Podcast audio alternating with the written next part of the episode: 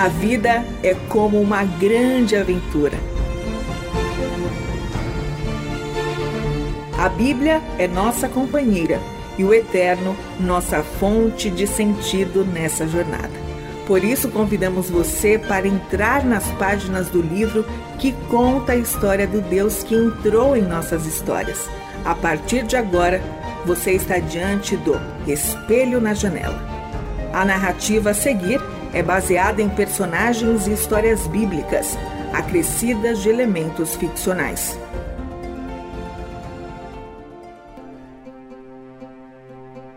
Eu nunca tive chance de escolher. Desde que nasci, fui criada por uma família que preferiu o lado obscuro e tenebroso da vida. Quando pequena, era levada para os muitos rituais e cerimônias que os meus pais participavam. Reuniões em que se buscava as sombras ao invés da luz. E depois de muito tempo vivendo assim, é difícil acreditar que exista algo bom para se conhecer. Se bem que, na visão deles, o bom tinha relação com prazeres instantâneos, em conseguir o que se buscava, a despeito do custo. Ao ponto de, quando eu cheguei aos meus nove anos, eles me ofereceram como oferta que poderia ser morta ou usada em benefício daqueles sacerdotes das trevas.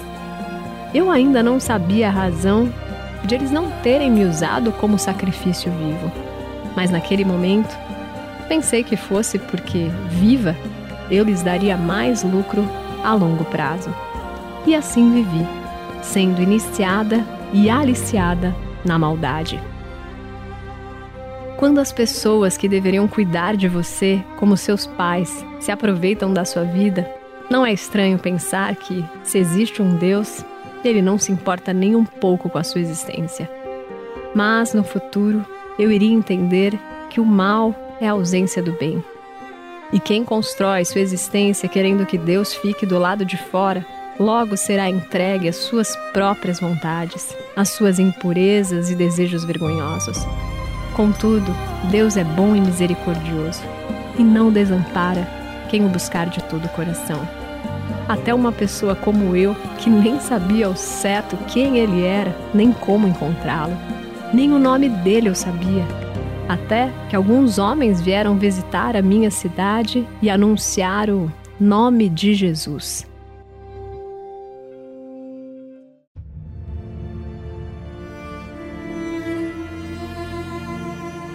Toda vez que aqueles visitantes caminhavam por Filipos em direção ao rio, o espírito que habitava em mim se tremia por completo. E eu berrava: Estes são servos do Deus Altíssimo, anunciam o caminho da salvação. Aquelas palavras escapavam da minha boca como se eu não tivesse domínio sobre mim. Ao ouvir o nome de Jesus, todo o poder do mal se estremece. E sempre que isso acontecia, aqueles homens abaixavam suas faces como se estivessem indignados. Eu não entendi o motivo de agirem assim. Afinal, tais palavras poderiam lhes render muita atenção, poderiam atrair uma multidão de gente para ouvi-los. E durante minha vida toda, esse foi o meu papel ser usada pelos meus donos para falar, para que ganhassem dinheiro com as minhas predições. Quando se é escravo, seu corpo não é seu, não se tem direitos, vontades não podem existir, não há espaço para sonhos. E eu era duplamente escravizada. Minha vida era dos meus senhores e minha alma foi oferecida para outro espírito ocupar. Isso aconteceu logo que eu nasci, meus pais eram de Delfos, um pequeno vilarejo onde os habitantes veneravam a antiga deusa Gaia. E tanto ela como o templo eram protegidos pela serpente Piton, que proferia oráculos e profetizava. Como homenagem, meus pais ofereceram minha alma como uma oferta, e em troca, eu recebi o espírito pitônico, podendo fazer adivinhações. E com ele em mim, desde nova, fui fonte certa de renda. E depois, aos nove anos, passei para as mãos dos meus senhores que tinham poderes ilimitados sobre minha vida. Na sociedade romana, ser escravo é ocupar a posição social mais inferior que existe. Por isso, para os meus donos, era muito vantajoso ter alguém com o meu dom a ser explorado. E assim era a mentalidade grega, cujo grande interesse é o comércio e o lucro. Por essa razão, aqueles viajantes destoavam tanto de nós, macedônios. pouco pela aparência, mas muito pelo proceder. Pois ao invés de se aproveitarem das palavras que saíam da minha boca para conseguirem seu público e fazer comércio religioso, eles balançavam o rosto com tristeza e pesar.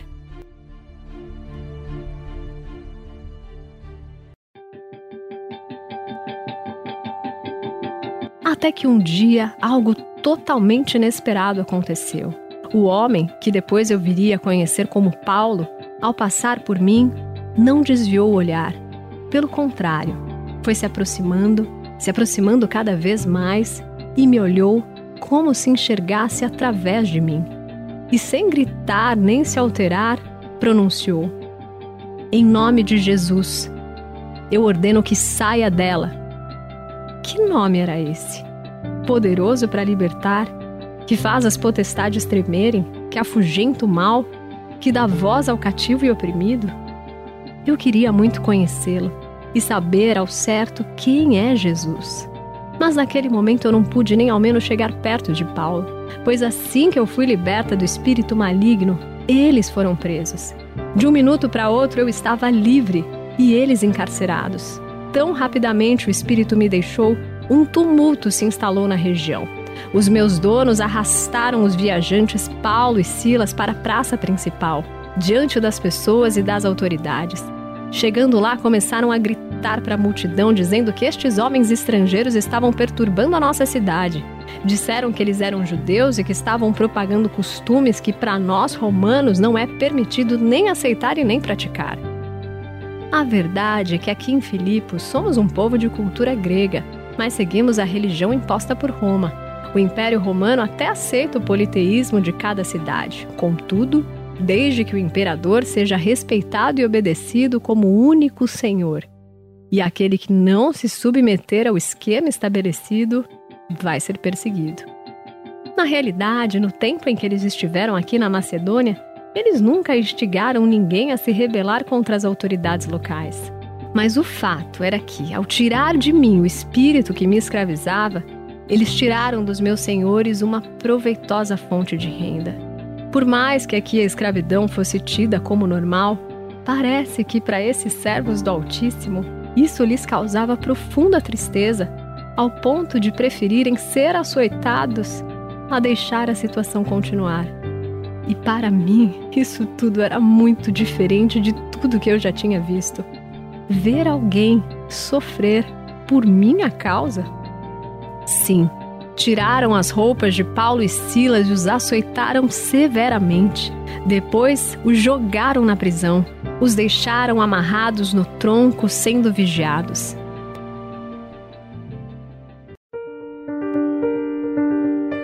Eu saí correndo o mais rápido que pude. Corri com todas as minhas forças e a sensação que eu tinha que poderia ir para qualquer lugar. Minhas pernas quase chegavam antes que eu, de tanto vigor que eu tinha mas também corria de receio que alguém pudesse ir atrás de mim me buscar. Mesmo agora, sem ter muita serventia para eles, mesmo assim, meus donos poderiam me pegar, eu era propriedade deles. Corri, corri, corri, como se a minha vida dependesse disso. E depois de estar muito distante do lugar onde tudo aconteceu, encostei minhas costas na pedra, dobrei os meus joelhos e comecei a chorar. Quem sou eu eu não sabia. Como alguém poderia se propor a sofrer em meu lugar? O que havia naqueles homens para suportarem um castigo que não mereciam? O que eles tinham dentro de si para aguentarem? Ou eles não faziam ideia que seriam presos quando falaram para aquele espírito mal sair de mim? Ou algo lhes impelia? E eu precisava saber. Entretanto, como poderia encontrá-los? Se eu fosse visitá-los na prisão, eu poderia ser pega. E se eu não falasse com eles, nunca entenderia tudo que se passou comigo. Mas por aquele dia, eu só queria ficar segura e dormir com a sensação de liberdade, algo que eu nunca havia provado. Então me escondi entre algumas pedras, estava bem distante da região habitada, sozinha, exausta, mas extremamente contente Dormi um sono profundo, visitada por sonhos reais de uma mente livre. Quando o sol começou a despontar, comecei a lembrar de tudo que tinha acontecido no dia anterior. Era realidade mesmo? Sim, lá estava eu, sem ninguém por perto. O que eu faria? Por onde eu passasse seria reconhecida. Então, rasguei um pedaço de pano da manga longa da minha blusa e coloquei sobre os meus cabelos. E fui voltando em direção à prisão onde Paulo e Silas estavam. Mas, ao me aproximar do povoado, comecei a ouvir o que um terremoto havia abalado a prisão e que aqueles judeus estavam livres. Para minha surpresa, eles não eram apenas judeus, eram também cidadãos romanos e não fugiram do cárcere. Mas os magistrados, tomando conhecimento da cidadania deles, ficaram envergonhados e, depois de confrontados por Paulo, foram conduzidos para fora da prisão.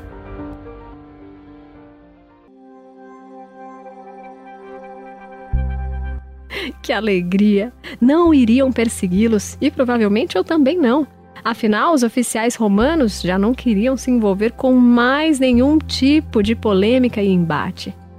Então, de forma discreta, eu fui perguntando às pessoas se sabiam onde Paulo e Silas estavam. Quanta diferença! Não saber nada sobre ninguém, nem deduzir onde esses viajantes poderiam estar agora.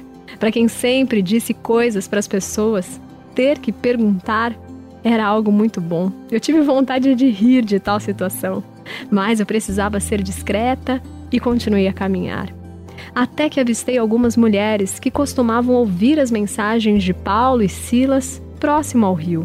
Segui na direção delas e perguntei se alguém sabia do paradeiro deles.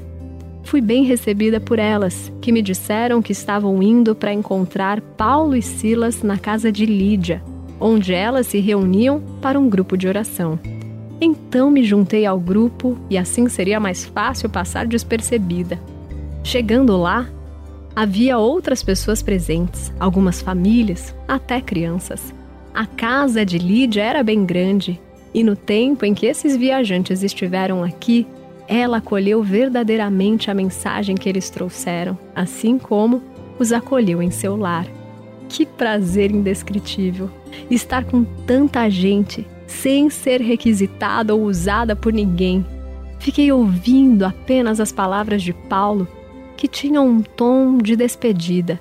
Parece que muito em breve eles partiriam dali. Tive vontade de chorar, não queria que aquilo acabasse. Mas, pelo contrário, parecia que algo estava apenas começando. Eles iriam embora da região, mas estavam deixando instruções para que aquela comunidade se mantivesse unida, encorajando uns aos outros e dizendo que escreveria constantemente para nos dar instruções e nos ajudar a viver a mensagem de Jesus Cristo. Quando eu ouvi o nome Jesus, não estremeci por dentro.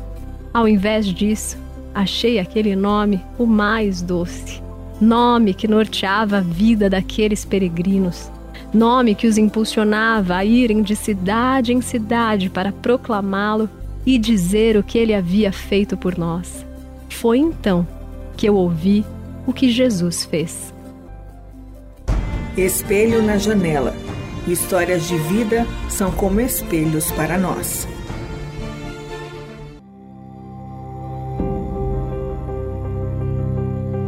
Paulo disse: Cristo morreu no lugar de vocês. Ele tomou sobre si nossos erros e pecados. Por nossa maldade, ele foi afligido e castigado.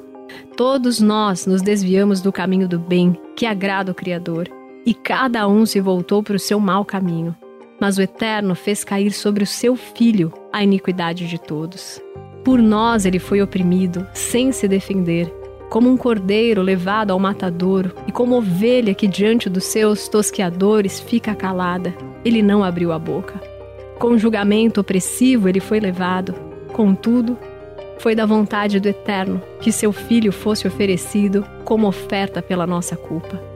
E o filho deu a sua vida de forma voluntária, para que pudesse trazer para o seu Pai eterno muitos filhos de volta ao lar. Cristo confiou que o Pai e ele seriam separados por um breve tempo, mas que depois do seu sacrifício seria ressuscitado. E foi exatamente o que aconteceu. Ele morreu em nosso lugar, para que nunca precisássemos morrer eternamente. E mediante o seu sacrifício, agora temos paz com Deus. E o Filho é o primeiro da fila da humanidade que ressuscitou. Um dia, todos aqueles que creram nele serão como ele, ressuscitados. Eu chorei muito e logo entendi como aqueles homens puderam sofrer por minha causa. Eles estavam seguros em um outro amor, que, mesmo que perdessem suas vidas por causa de Cristo, eles estavam dispostos. Afinal, o Senhor deles não exigia sacrifícios. Era Ele quem se entregava em nosso lugar. Eu queria saber tudo sobre esse Deus. Senti algo inexplicável era como se eu entregasse a minha vida a Cristo e agora eu fosse livre. Na hora em que eles estavam se despedindo, eu abracei Paulo e Silas, que estavam de partida, e Lucas e Timóteo, que ficariam um pouco mais. Agradeci muito por eles terem ido à minha cidade e por terem se arriscado por minha causa. Mas era como se eu nem precisasse agradecê-los. Eles estavam tão felizes Perguntei o que eu poderia fazer para ingressar nessa nova vida e eles disseram: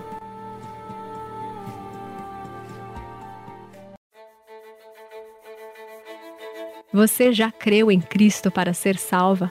Agora precisa ser batizada. Pedi para que eles me batizassem agora mesmo.